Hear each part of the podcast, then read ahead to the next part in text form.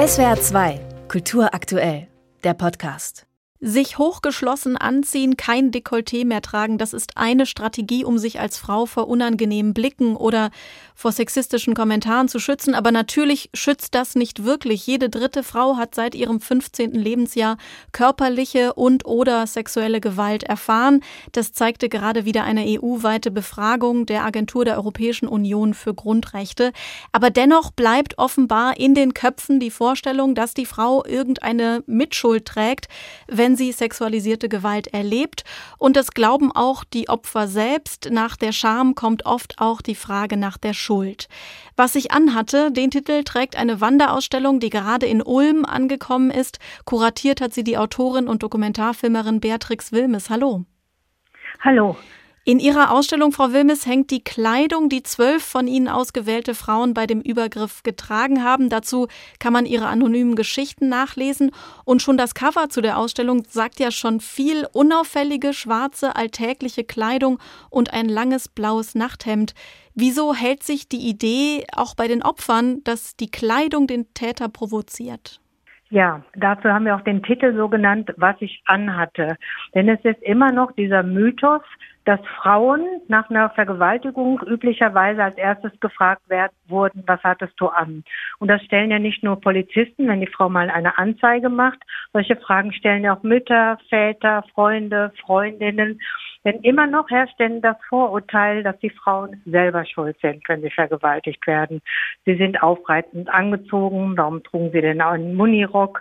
Und so wird dieses Victim Blaming, das heißt, die Frau wird zu einer Täterin gemacht und angeblich ist sie schuld, weil sie sich aufreizend angezogen hat. Und das ist das, was mich ja wirklich unglaublich ärgert, weil die, in dem Fall die Männer tun so, als sind sie immer noch die Opfer Sie können ja einer Frau nicht widerstehen, wenn die aufreizend angezogen sind. Und dieses Victim Blaming wollen wir mit unserer Ausstellung, was ich anhatte und mit der Kleidung, die wir dort präsentieren, deutlich machen. Dass die Menschen sich Gedanken drüber machen, dass sie sich angucken, da hängt eine Jeans, da hängt ein Schlafanzug, da hängt ein Jogginganzug, da hängt ganz normale Alltagskleidung, die Menschen auch in ihrem Kleiderschrank haben, wenn sie den Kleiderschrank aufmachen. Es hat also gar nichts damit zu tun, was Frauen anhaben, wenn sie vergewaltigt werden. Mhm. Es bleibt aber trotzdem in den Köpfen, obwohl das ja auch keine valide Kategorie vor Gericht mehr ist. Das war sie lange Zeit, heute nicht mehr. Ich kann mir vorstellen, dass diese Ausstellung viele Menschen aufwühlen kann. Welche Reaktionen erleben Sie? Die Wanderausstellung wandert ja schon seit fast drei Jahren. Welche Diskussion hat sie vielleicht auch angestoßen?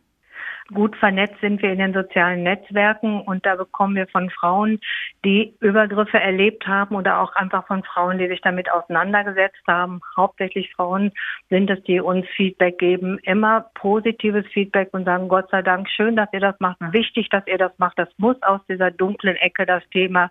Es muss an die Öffentlichkeit und da muss drüber geredet werden, weil sonst, wenn man die Tat nicht in die Öffentlichkeit zieht, dann bleibt alles so, wie es ist und bleibt alles im Dunkeln. Das heißt, äh, ganz praktisch haben wir, wenn wir Ausstellungen mal aufbauen oder abbauen, gibt es immer mal wieder, dass Frauen kommen, uns eine Plastiktüte in die Hand drücken uns, oder eine Tüte in die Hand drücken und sagen, hier ist meine Kleidung drin, bitte veröffentlicht die. Mein Text schicke ich euch und ich möchte bei der nächsten Ausstellung dabei sein, weil meine Geschichte gehört genauso dazu.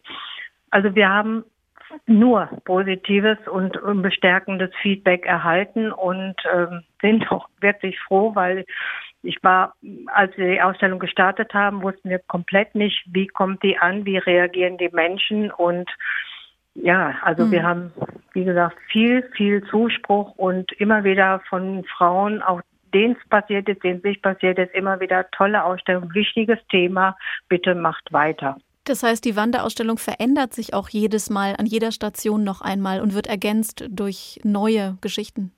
Ja, ja, ja. Die Wanderausstellung bleibt auch nicht in der äh, Zusammenstellung so, wie sie ist, weil es auch immer wieder Frauen gibt, die uns für, sagen wir mal, für zwei, drei Ausstellungen ihre Kleidung zur Verfügung stellen und dann aber uns schreien, also es sind ja immer Leihgaben auch von den Frauen und dann mhm. aber sagen, so jetzt möchten wir sie wieder haben, ich bin jetzt soweit, möchte abschließen damit, alles in die Tonne hauen, verbrennen, was ich was, weg und da muss ich einen, möchte ich einen Schlussstrich mit der Kleidung ziehen. Also von daher kommt Kleidung zurück.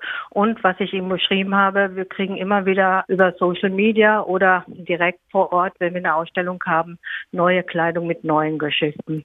Ist ein bisschen schwierig, weil mir ist, ich habe das Anliegen, ich möchte gerne die große Bandbreite zeigen. Im Moment haben wir noch Ausstellungsstücke und das ist ganz wichtig. Die jüngste dabei ist sechs Jahre, weil auch Kindern passiert das und sogar auch unter sechs Jahren. Die älteste bei unserer Ausstellung ist über 80. Der ist das im Altenheim passiert und ihre Enkelin hat uns die Geschichte erzählt.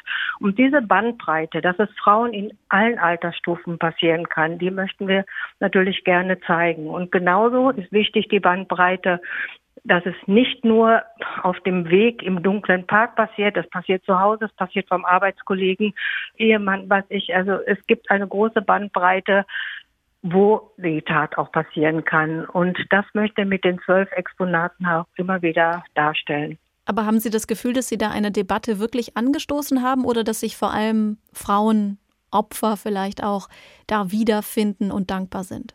Ja, mit Debatte anstoßen, muss ich jetzt gerade sagen, weiß ich jetzt nicht genau, was Sie meinen. Also es gibt immer äh, Gespräche darüber, entweder in der Vernissage, wir werden angeschrieben auf äh, Social Media, es wird halt immer wieder darüber gesprochen.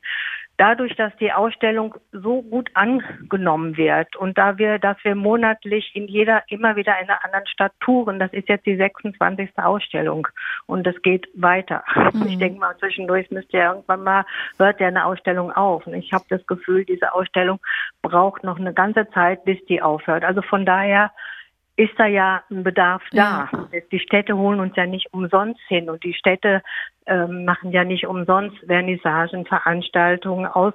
Also wenn eine Ausstellung dann auch kommt, dann gibt es auch Führungen zum Beispiel und so weiter. Also die Städte und viele Gleichstellungsstellen und, und Frauenberatungsstellen arbeiten ja auch mit der Ausstellung. Also von daher denke ich, dass wir ja einiges anstoßen damit.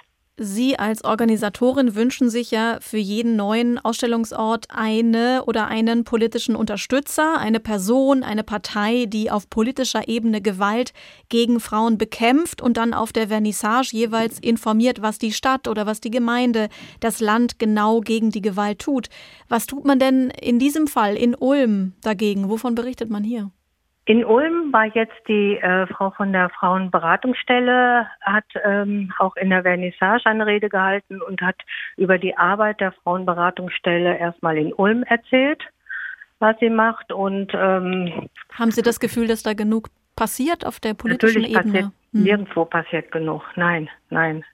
Da habe ich wirklich das Gefühl, es passiert nicht. Wir, wir fordern das auch immer wieder ein und auch wenn wir unsere Ausstellung verschicken, fordern wir diesen Punkt auch immer wieder ein. Und seitdem wir den einfordern, ist entweder ein Landrat, der was erzählt, das ist der Bürgermeister, die Bürgermeisterin. Also politische Kräfte erzählen auch immer wieder was. Aber unterm Strich, es ist einfach immer noch nicht genug.